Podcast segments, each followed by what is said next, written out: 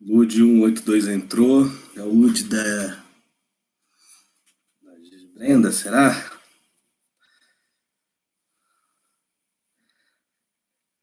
Uh, e aí, como é que vocês estão? Estamos aqui já. Começando com a Igreja Prisco. Nosso momento. Estou aqui pelo pelo YouTube da Igreja Prisco, fazendo ao vivo no YouTube e agora fazendo aqui no meu canal também. Meu canal não, no Instagram. Né? Eu ia fazer pelo do, do My Hope, mas aí eu decidi fazer pelo meu aqui para tem muita gente que, que não participa ainda lá do My Hope. É... O pessoal tá chegando aí, lá no YouTube já tá o André. É o Lude, meu jovem, como você tá? Tudo bom? A Ana Paula Gonçalves, a tal da Paulinha. Bom dia, Paulinha. Seja bem-vinda. Lucilene, seja bem-vinda. Bom dia, paz. Andrezão tá aí, o Lude, a Vanessa também entrou. Não sei se é, deve ser o Bruno. Se bem que ele fez o Instagram, né? Sejam bem-vindos também. A gente está aqui nesse, nessa live hoje para a gente falar um pouco do, da campanha, né? Tô bem, e você? Vim pela mensagem de esperança.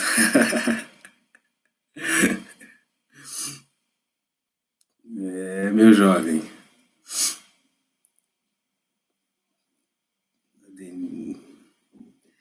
Denise, o Carlos entrou, Sônia entrou, Denise. Serão todos bem-vindos. Bom, é, vou explicando aqui para a galera que está entrando já, falando. É, todos os dias, às 11 da manhã, a gente faz aqui essa live ao vivo no YouTube. Hoje eu estou retransmitindo aqui no meu, no meu Instagram também, fazendo um simultâneo nos dois. E a ideia é que a gente faça essa ministração agora de manhã, torno de uns 20, 30 minutos aí no máximo. E à noite, às 18 horas, a gente entra numa live pelo Instagram e lá a gente troca uma ideia. Lá faz uma mensagem mais curta, 10 minutos, um devocional mesmo. E a proposta é trocar uma ideia. Receber lá a gente troca uma ideia. Lá faz uma mensagem mais curta, 10 minutos, um devocional mesmo. E a proposta é trocar uma ideia, receber perguntas, ouvir o que as pessoas têm a dizer, compartilhar o que foi falado agora de manhã com as pessoas, né, para a gente promover o crescimento. Tiago acabou de entrar, seja bem-vindo. Ontem o pastor Rogério falou sobre o quinto passo, e hoje eu vou falar sobre o, o quarto passo. O pastor falou ontem, hoje eu vou falar sobre o quinto passo para vencer o egoísmo.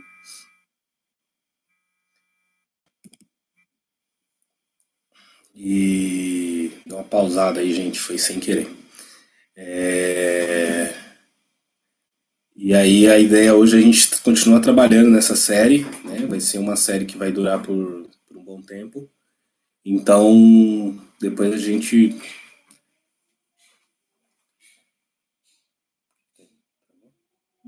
Tá aparecendo, tá aparecendo seu rosto no celular. No Edinho Dexter. Não.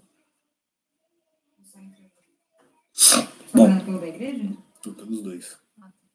Minha esposa está aqui falando uns detalhes técnicos. Mas bom, pessoal, vamos lá.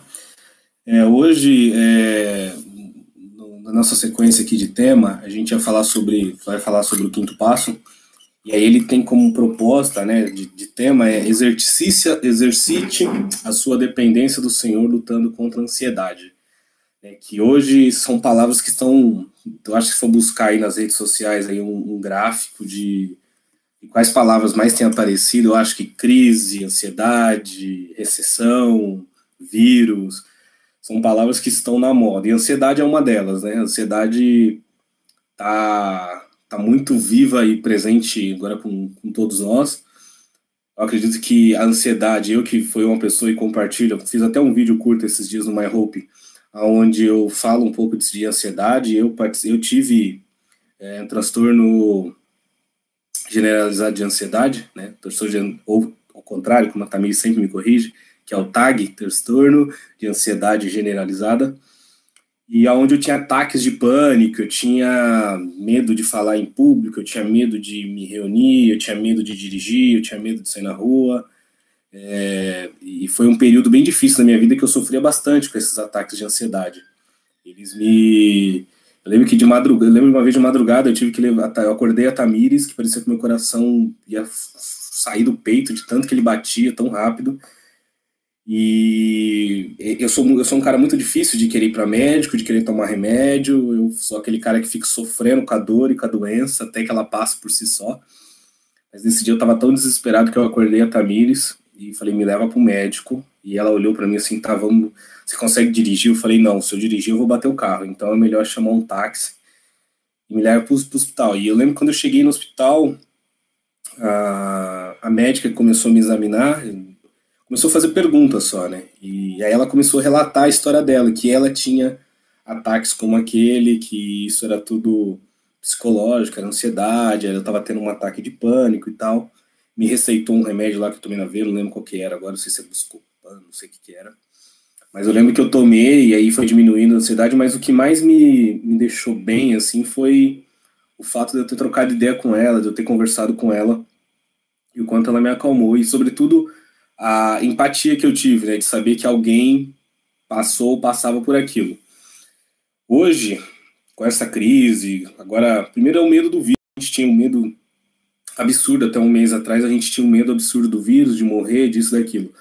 Agora é a recessão, é a crise financeira que tomou conta agora pesadamente da, da vida das pessoas, de todos nós. E aí a gente precisa orar e ver com Deus, né, se acertar com Deus, como que a gente vai fazer para não cair nesse, nesse erro, né, não cair nessa falha. Já tem buscado aí todos os dias, a gente está falando aqui no, no canal do YouTube da Igreja Prisco, às 11 horas e às 18 a gente volta aqui de novo na live no Instagram. Pela, aí eu vou estar pelo Instagram da igreja, não vou estar aqui, então se você não segue, procura depois Igreja Aprisco. Você vai ver lá, é uma ovelhinha, um símbolozinho azul. Procura lá depois, segue a gente, que aí eu vou estar fazendo a, a live lá à tarde, um devocional para a gente discutir um pouco mais sobre isso tudo que eu vou estar falando aqui agora pela manhã, tá bom? O texto que eu vou ler hoje está em Lucas, capítulo 12, no versículos. Deixa eu pegar aqui na Bíblia. Versículo do 31 até o 33, que diz assim: Buscai antes de tudo o seu reino, e essas coisas vos serão acrescentadas. Não temais, ó pequenino rebanho, porque vosso Pai se agradou a, da, a dar a vocês o seu reino. É, não temas, rebanho, pois vosso Pai agradou a dar vocês o seu reino. Vendei os vossos bens a esmolos, fazei é, para vós outros bolsos que não desgastem, tesouro inextinguíveis no céu, onde não se chega, o ladrão nem atrás consome.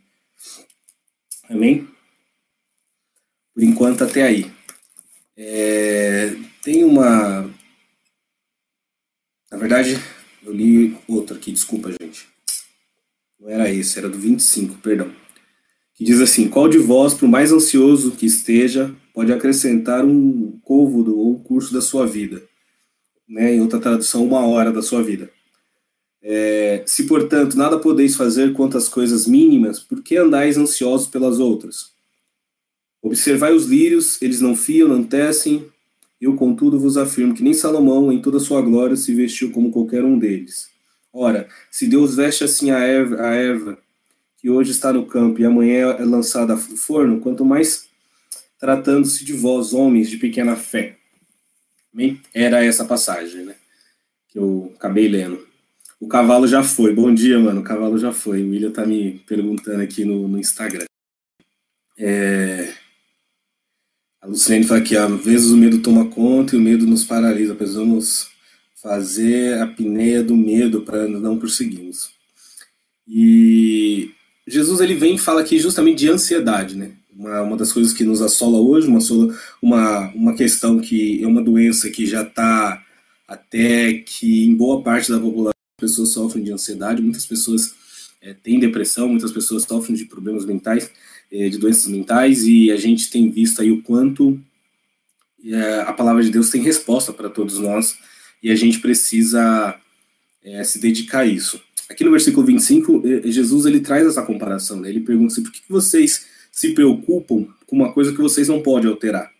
Ansiedade, e eu lembro que os meus ataques de ansiedade, meus picos de ansiedade, era justamente por coisas que eu não podia mudar, justamente por coisas que eu não tinha controle, justamente por coisas do futuro que eu não fazia ideia de como sairia. E, por incrível que pareça, grande parte da maioria das coisas que eu me preocupava aconteceu de uma forma totalmente diferente.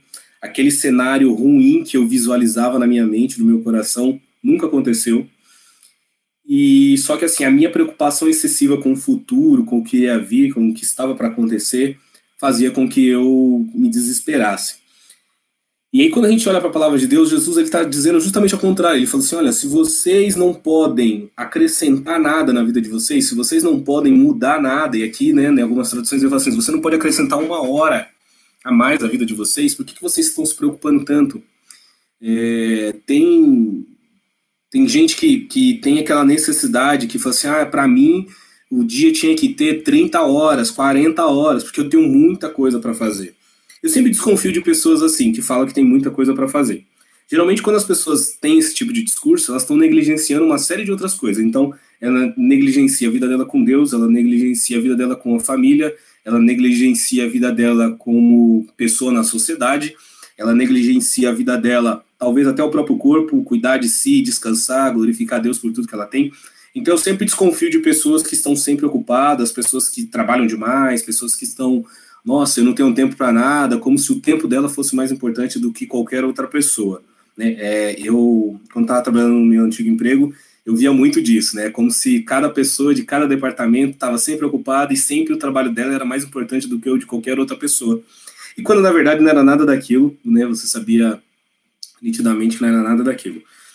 Então Jesus ele está dizendo justamente isso. Não adianta você achar que ah, se eu tivesse 25 horas, 26 horas no dia, é, eu conseguiria resolver meus problemas, eu daria conta, eu trabalharia mais, eu ganharia mais dinheiro. Não, você não, você não mudaria.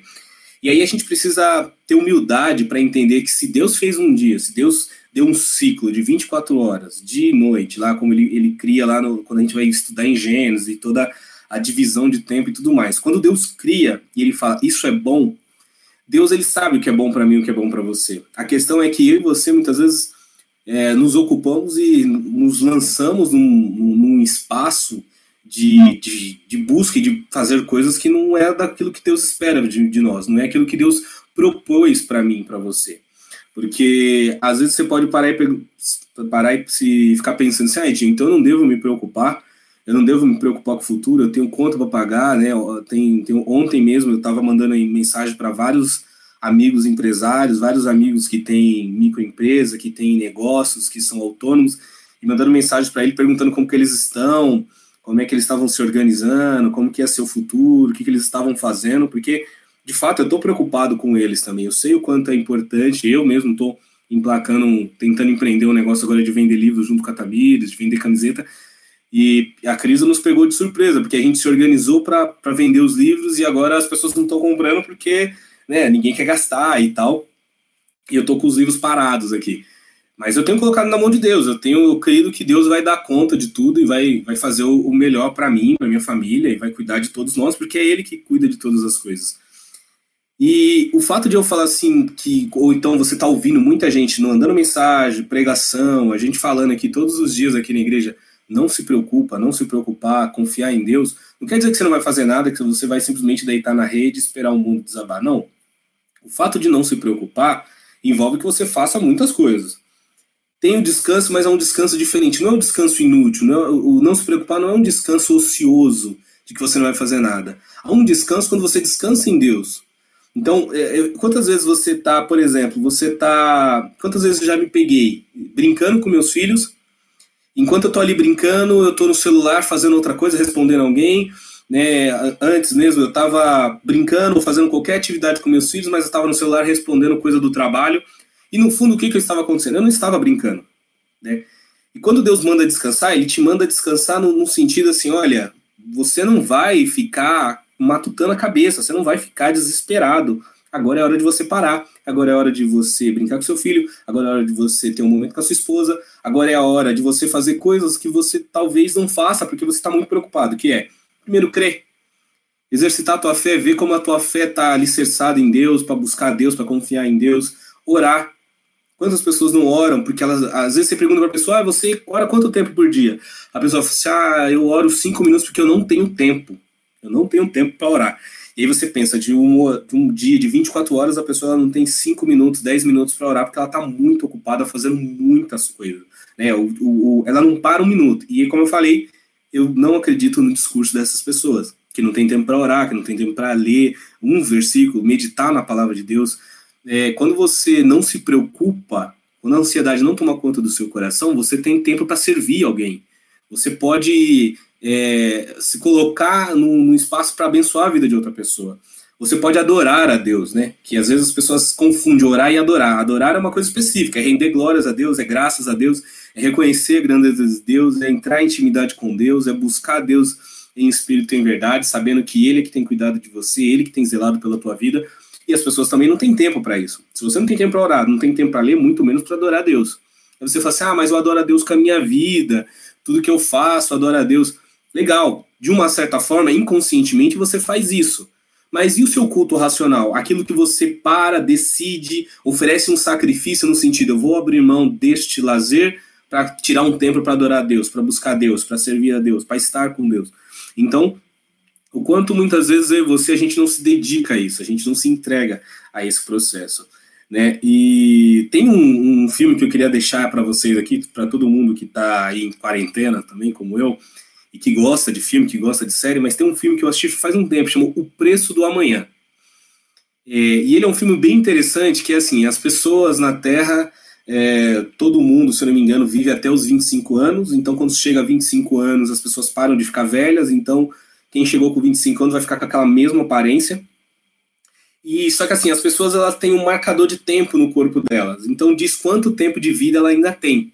E aí elas precisam trabalhar e e a moeda, em vez de ser dinheiro, é tempo. Então, por exemplo, eu pus, sei lá, eu fiz um bolo e vendi. Então, o bolo custa 30 minutos. Aí a pessoa vem e me paga com 30 minutos da vida dela. E aí o meu tempo de vida vai aumentando.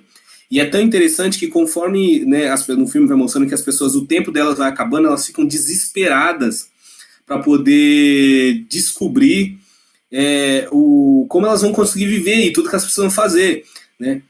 Tem, o Lud está falando aqui, ó, pesado esse filme, muito bom. Né? E, e ele é bom mesmo, que ele traz reflexões políticas e sociológicas muito profundas, mas eu não vou me aprofundar nisso aqui não.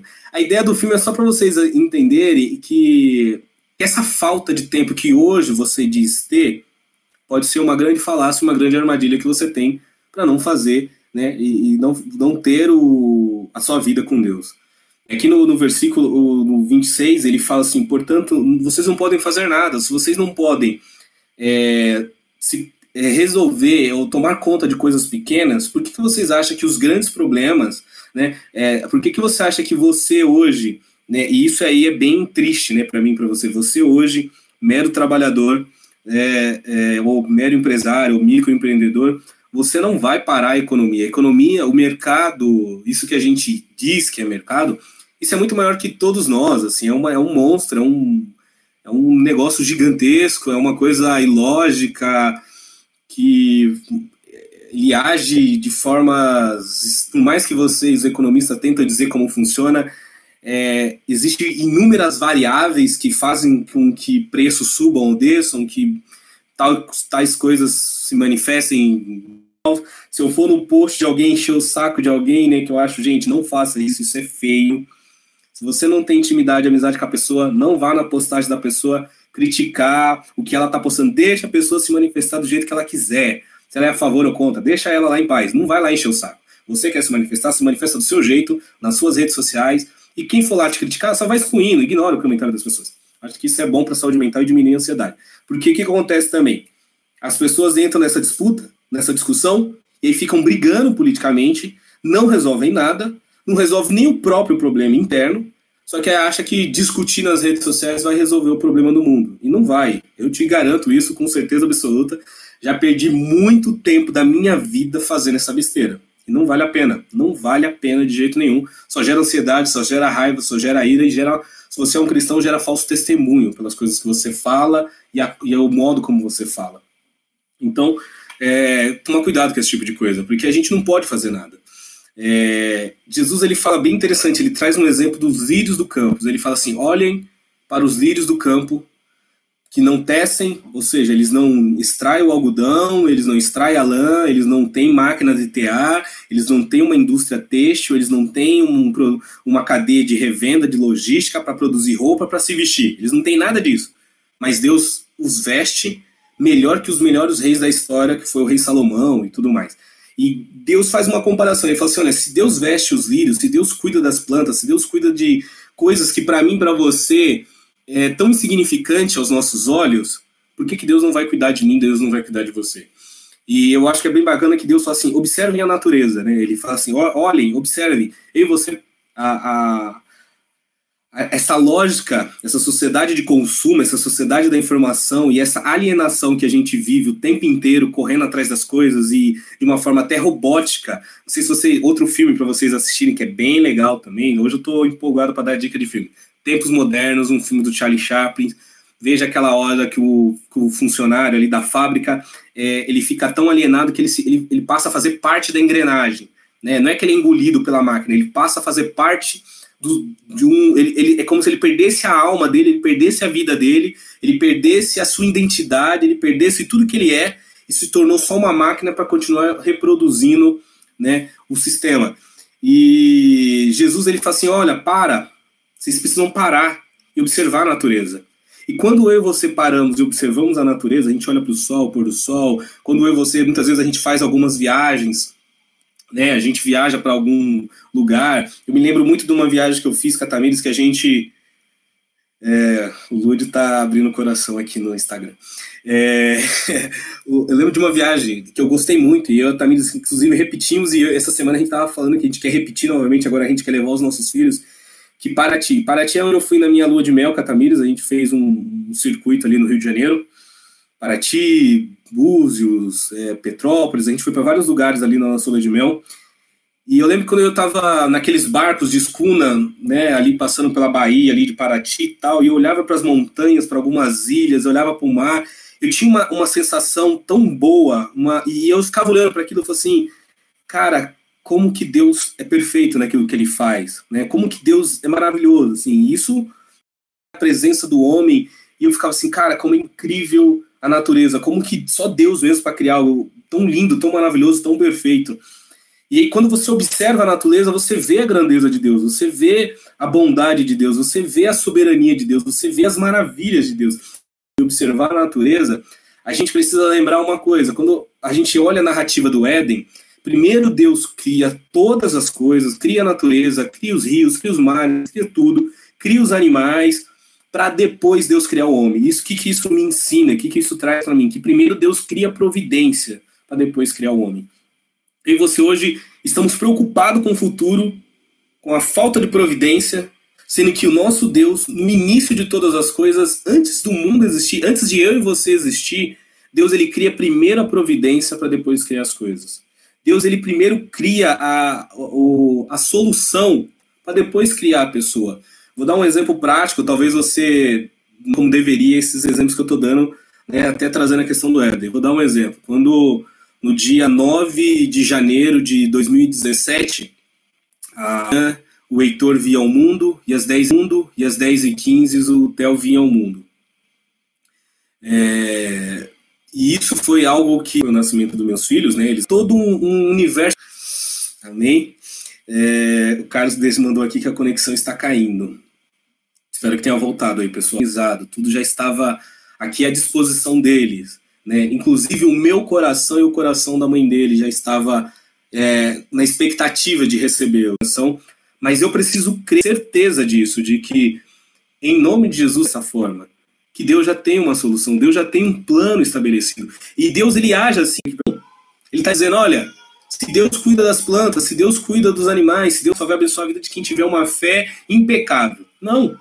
Ele está dizendo, olha, se Deus cuida das plantas, se Deus cuida dos animais, se Deus cuida da natureza, como Deus não vai cuidar de vocês que ainda tem uma fé pequena? Deus nem exigiu uma mente. É, no YouTube já tem os passos anteriores, então se você não assistiu os anteriores, assista veja lá como que foi, o que a gente compartilhou aqui como, como igreja.